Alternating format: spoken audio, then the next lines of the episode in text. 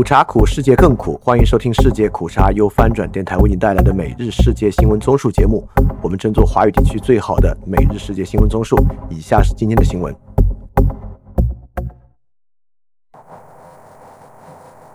以下是今天六月七日的新闻。首先是中国新闻。德国社民党主席访问中国，正在访问中国的德国社民党主席克林拜尔六月六日与中国国务院总理李强、全国政协主席王沪宁举行了会晤。据德新社报道，与王沪宁的会晤远远超出了预定时长。社民党是德国三党执政联盟的成员，与联合执政的绿党、自民党相比，社民党被认为在对华关系中更偏重于经济利益。平底有消息传出称。社民党主导的总理府与绿党主导的外交部、经济部在对华立场上有着较大分歧。目前，执政三党仍然在酝酿德国的新德华战略。这份文件原先计划在今年春天出炉，但由于作为前置基础条件的德国国家安全战略要到六月十四日才能提交内阁，因此在六月二十日的德中政府磋商前，德国政府无法拿出新德化战略。翻评。德国中国经贸关系非常紧密，所以德国有很大的与中国抛弃价值观分歧、一心搞钱的冲动。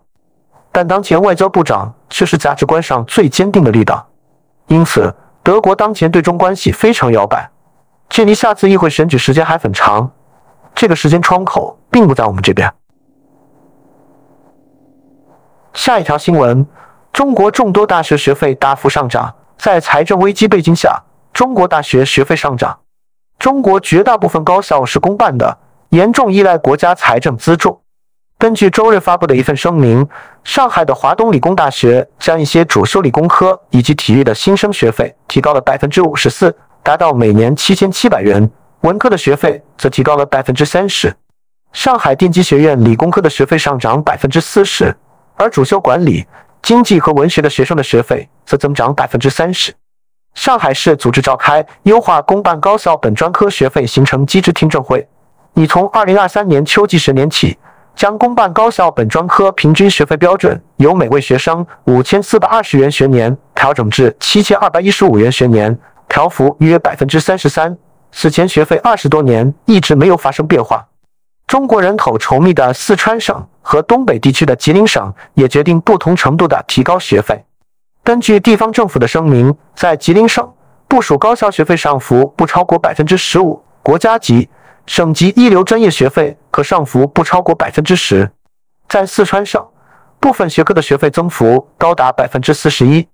陕西省、山东省也在二零二二年宣布提高大学学费，安徽、辽宁、河南等省份则更早就发布了提高学费的通知。翻评中国一种独特的类通胀逻辑，因为政府补贴下调，导致居民承担价格大幅上涨。这是黄宗羲定律在中国的再次回魂。在不断强调减少支出和不断放水的背景下，政府支出的缺口却越来越大。下一条新闻：中国民航大学多个食堂擅自涨价被罚款，以及被要求强化管理。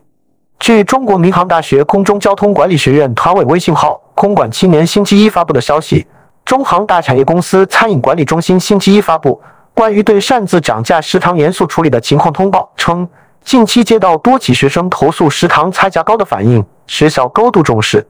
经查发现，个别食堂确实存在对部分菜品未经报审擅自涨价的行为。下一条新闻：香港申请法庭禁止歌曲。愿荣公归香港。香港政府宣布向法庭申请禁止令，拟禁止传播或表演《愿荣公归香港》。如果传播表演的行为有煽动意图，引发各类对政治的不满，或使人误以为本区是香港的国歌，或使人联想到香港特别行政区是一个独立国家，并拥有其本身的国歌，禁止令你对本曲的曲调、歌词以及词曲与本曲实质相似的改编作品同样生效。同时，你禁止帮助或授权准许他人实施或参与违反禁令的行为。下一条新闻：香港就器官捐赠风波进行惩处。香港警方于周一以涉嫌不诚实取用电脑罪拘捕四名男子，指他们与取消器官捐赠登记有关。李家超回应案件，谴责相关行为无耻。他说，有关人士蓄意破坏器官捐赠系统的行为，其手法与2019年香港反修例风波相似。香港特区政府推动器官捐赠是为拯救生命，捐赠器官由市民自愿做决定，可按意愿取消。但近日有三千多个取消登记、重复登记的异常个案，他相信这些害群之马只是社会极少数，但港府应该直视其非。李家超称，港府认为相关人士破坏器官捐赠行为的手法与2019年飞豹港版颜色革命相似。首先是假借各种理由制造社会矛盾，再在网上推动、散播、发酵、炮制大量假象，及进行破坏、弄虚作假。翻平在社会显性对抗以及消沉时，依然选择了警队系统的李家超作为特首。他当然要继续干他擅长的事情，为自己争得政治资本。没想到后疫情时代，在需要经济高速恢复下，香港政治压力不降反升。下一条新闻：AirDrop 将实名制并进行内容审核。中共中央网信办就近距离自读网信息服务管理规定征求意见，规管用蓝牙 WiFi 近距离即时组网收发信息的服务。服务提供者应依法要求用户提供真实身份信息，应采取技术措施处置违法信息，防范不良信息，并留存记录。应以显著清晰的方式提供配对确认功能，未经双方同意，不得默认自动配对。服务需默认设置为关闭接收状态，且在一定时长后自动切换至关闭接收状态。下一条新闻，英方称中国关闭在英警察站。英国官员星期二公布，中国已关闭据称在英国境内出现的警察服务站，并说经调查后，并没有发现中国在这些地点进行任何非法活动。中国驻英大使馆回应时强调，根本不存在海外警察站。据路透社报道，英国安全部长在发给英国国会的声明中说，针对非政府人权组织保护卫士指英国出现三个中国警察站的说法，英国警方已展开调查。普格哈特称。英国外交、联邦和发展事务部已告诉中国驻英使馆，在英国出现与警察服务站有关的任何功能都是不可接受的，也不得以任何形式运作。他也说，中国大使馆之后回应，所有此类站点都已永久关闭。下一条新闻：布林肯可能将于近期访华。彭博社引述消息人士称，美国国务卿布林肯。将在未来几周内前往中国与高层官员进行会谈，其中可能包括中国国家主席习近平。同时表明，美国希望在持续紧张的局势下恢复高层沟通。消息人士说，布林肯访问的确切时间还不确定。美国国务院发言人说，布林肯之前取消的访问将在条件允许时进行。下一条新闻：中阿接近背景下，梅西将在中国参加比赛。阿根廷足球名将梅西下星期四将率领阿根廷国家队在中国北京与澳大利亚国家队进行一场友谊赛。比赛距今还有九天，但广大的中国球迷似乎已按耐不住内心的激动了。这次比赛是阿根廷队夺得2022卡塔尔世界杯冠军后首次出国比赛，或许是为了一睹这支足球劲旅以及梅西的风采。比赛的首人门票星期一开售后马上被民众抢购。尽管许多人在网上吐槽票价高的离谱，大割韭菜，不过门票最终还是秒杀，部分黄牛票价更是被炒到五位数人民币以上，受欢迎程度堪比台湾乐团五月天最近在北京鸟巢举办的演唱会。然后是亚洲新闻，美日澳共建海底电缆，日本宣布与美国、澳大利亚共同签署一项。价值九千五百万美元的海底电缆项目，该项目将进一步连接密克罗尼西亚等太平洋岛国，改善印太地区通信。而中国正在该地区日益扩大影响力。下一条新闻：马克龙反对北约在日设立办公室。英国《金融时报》周一报道，法国总统马克龙反对北大西洋公约组织在东京开设办事处，主张该组织应专注关切北大西洋区域的安全。而非东进亚太。北约拟明年在日本开设一处小型联络处，作为该组织在印太地区的第一个前哨站，以因应中国在台海不断增加的军事行动。今年五月，日本外相林芳正向外界证实，日方正在与北约商讨此事。然而，八位不具名的知情人士向《金融时报》透露，北约正面临来自法国的阻力，使内部讨论复杂化。其中一位官员说：“法国不愿意支持任何助长北约中国关系紧张的行动，尽管美日不断敦促欧洲更多参与亚洲区域安全问题。”下一条新闻：印尼将在二零二九年底前全面禁用一次性塑料产品，包括用来装食物的保丽龙。塑料吸管、塑料餐具和塑料购物袋。每年的六月五日是世界环境日。印尼环境与林业部长西蒂星期一做出这项宣布时说：“这是针对难以收集和循环再用、没有经济价值且有可能污染环境的包装废物的一种处理方式。”印尼是全球制造最多塑料垃圾的国家之一。印尼官方数据显示，二零二二年。拥有两亿七千万人口的印尼制造了一千二百六十万吨的塑料垃圾，相当于每人制造了四百六十七公斤。下一条新闻：德国和印度将达成在印度建造柴油潜艇的协议。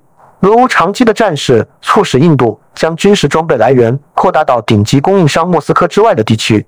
彭博社引述消息人士报道。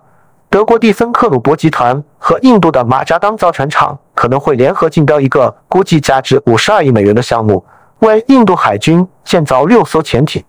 印度利用与中国的边界争端，继续从俄罗斯购买武器，但由于俄罗斯和印度难以找到不违反美国制裁的支付机制，因此交货停滞不前。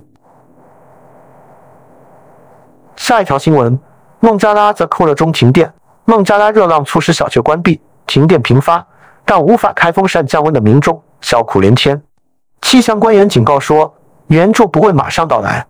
路透社报道，孟加拉最高温度从十天前的三十二摄氏度飙升至近四十一摄氏度。孟加拉气象局警告说，高温没有结束的迹象。科学家说，气候变化正在促使夏季的热浪更加频繁、严重和漫长。孟加拉电力。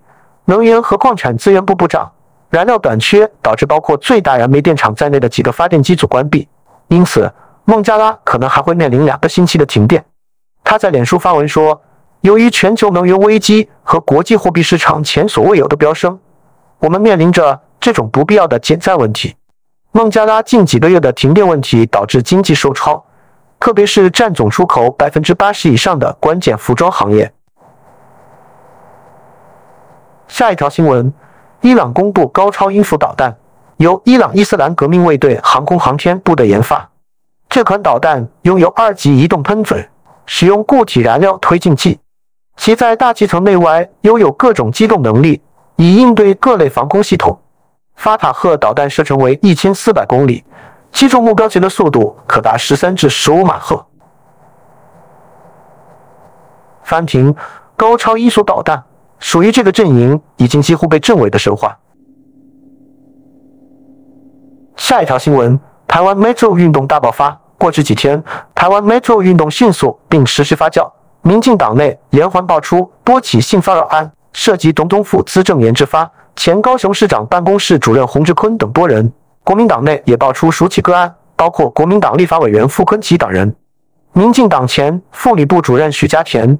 前青年部前主任蔡木林等人因被接对受骚扰的党工协助不利，已经集体辞职接受调查。下一条新闻：台湾 Metro 运动收起判罪案例，一名国民党立委星期二经法院审理后被判性骚扰罪成立，成为性骚扰风暴开始以来第一位被判决的性骚扰案件。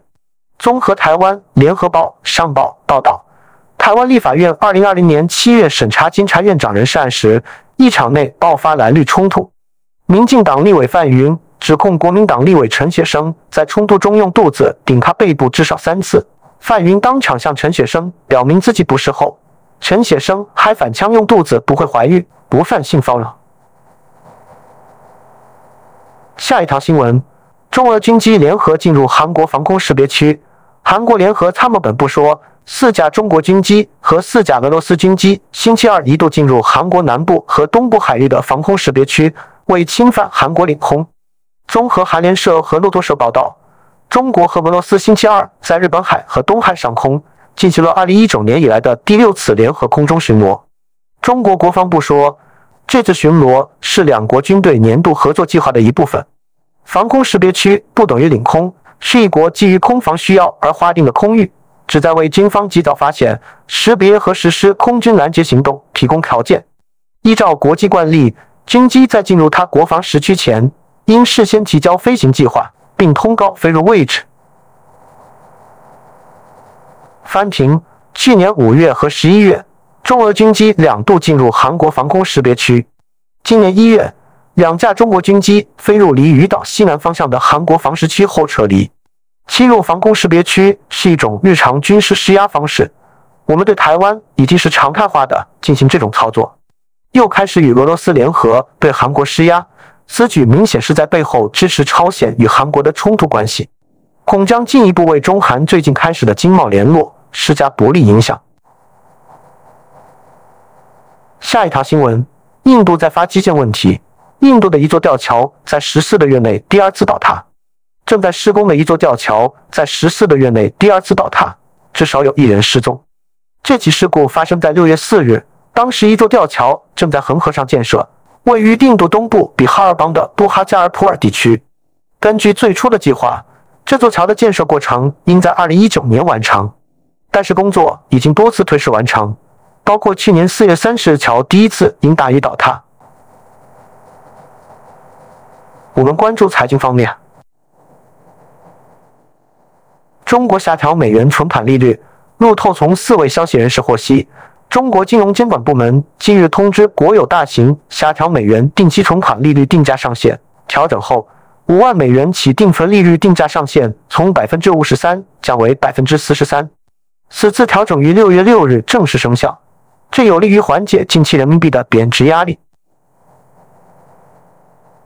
翻平。美元对人民币从三月的六百八十八一路攀升至七百二十一，不同于去年八月因为防疫原因的急剧攀升，这次的人民币贬值更像是一次结构性问题了。在内债高企的情况下，保利率还是保外汇是不可能两全的。如果政府需要降低债务风险，就需要承担人民币大幅贬值，而这又会压抑内需市场，是个很麻烦的问题。下一条新闻，进出口恐继续收缩。路透综合于二十五家机构预估中值显示，中国出口的短期回补因素渐消退，加之基数效应，预计五月出口同比转为下降零四百分号，进口同比降幅料轻微扩大至百分之八，贸易顺差料扩大至九百二十亿美元。下一条新闻，金融业继续降薪风波，知情人士透露。中国最大投资银行之一的中信证券将部分银行家的基本工资最高下调百分之十五，以响应中国的共同富裕号召。彭博社引述知情人士报道，总部位于北京的中信证券本周向银行家下发了降薪通知，不过尚未通知员工去年花红的发放情况。中信证券去年利润下降了百分之八。同样让银行家降薪的公司包括中国首家中外合资投资银行中金公司。该公司上个月通知一些高级投资银行家，二零二二年花红将下调逾百分之四十。中国官方此前提出，银行业从业人员应该破除金融精英论和唯金钱论，摒弃享乐主义。然后是俄乌战争，乌克兰南部一座水坝溃坝导致洪灾，第聂伯河上的一座苏联时期建造的水坝决堤。造成下游大片土地被淹，乌克兰方面指责俄军炸毁了这座大坝，而来自俄方的信息则相互矛盾。有人说俄军炮击造成了堤坝被毁，而另一些人则称堤坝年久失修造成了堤坝损毁。二零一四年遭俄罗斯吞并的克里米亚半岛的饮用水也大多来自这一水库。此外，同样被俄军占领的加波罗热核电站冷却用水也来自该水库，水库蓄水量为十八立方公里。相当于美国犹他州大盐湖的蓄水量。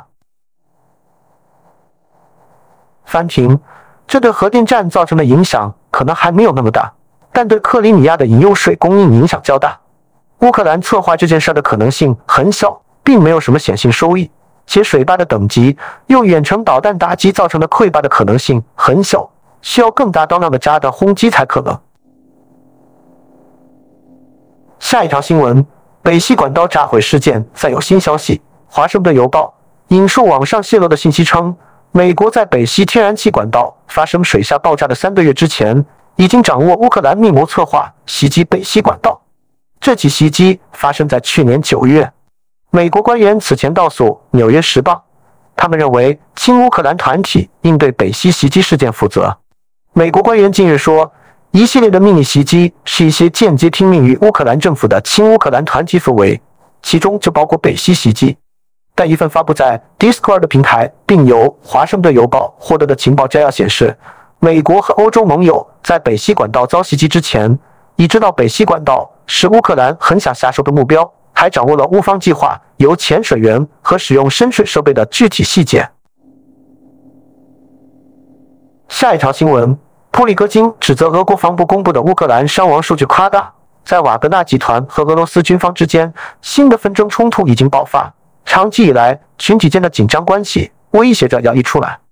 瓦格纳的老板叶夫根尼·普里戈金对俄罗斯声称在乌克兰东部顿巴斯地区给乌克兰造成重大损失的说法进行了斥责，这是在基辅试图采取攻势行动时发生的。普里戈金说，这些说法是纯粹狂野和荒诞的科幻。但是俄罗斯的国防部在周二加倍坚持这些说法，说乌克兰的伤亡人数超过了三千七百人。下一条新闻。乌克兰农业受到气候危机打击。如果持续炎热干燥的天气，乌克兰可能会损失百分之二十的冬季谷物作物。乌克兰的大部分冬季谷物作物都处于良好状态，但如果当前的干燥和热的天气持续，谷物产量可能会下降百分之二十。APK Inform 咨询公司在周一引述农业科学家的话说：“乌克兰是一个主要的谷物种植和出口国。”但自从俄罗斯去年二月入侵该国以来，其产量大幅下降。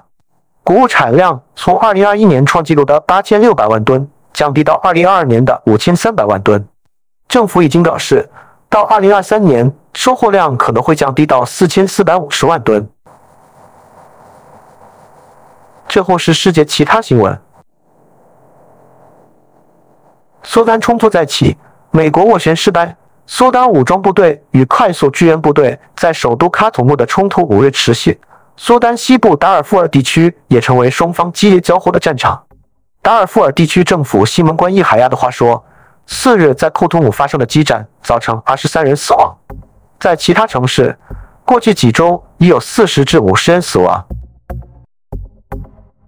好，以上就是今天所有的新闻节目了，非常感谢你的收听，也欢迎在配创赞助发展电台赞助链接在 show note 中可以看到。那么苦茶苦，世界更苦，明天我们不见不散。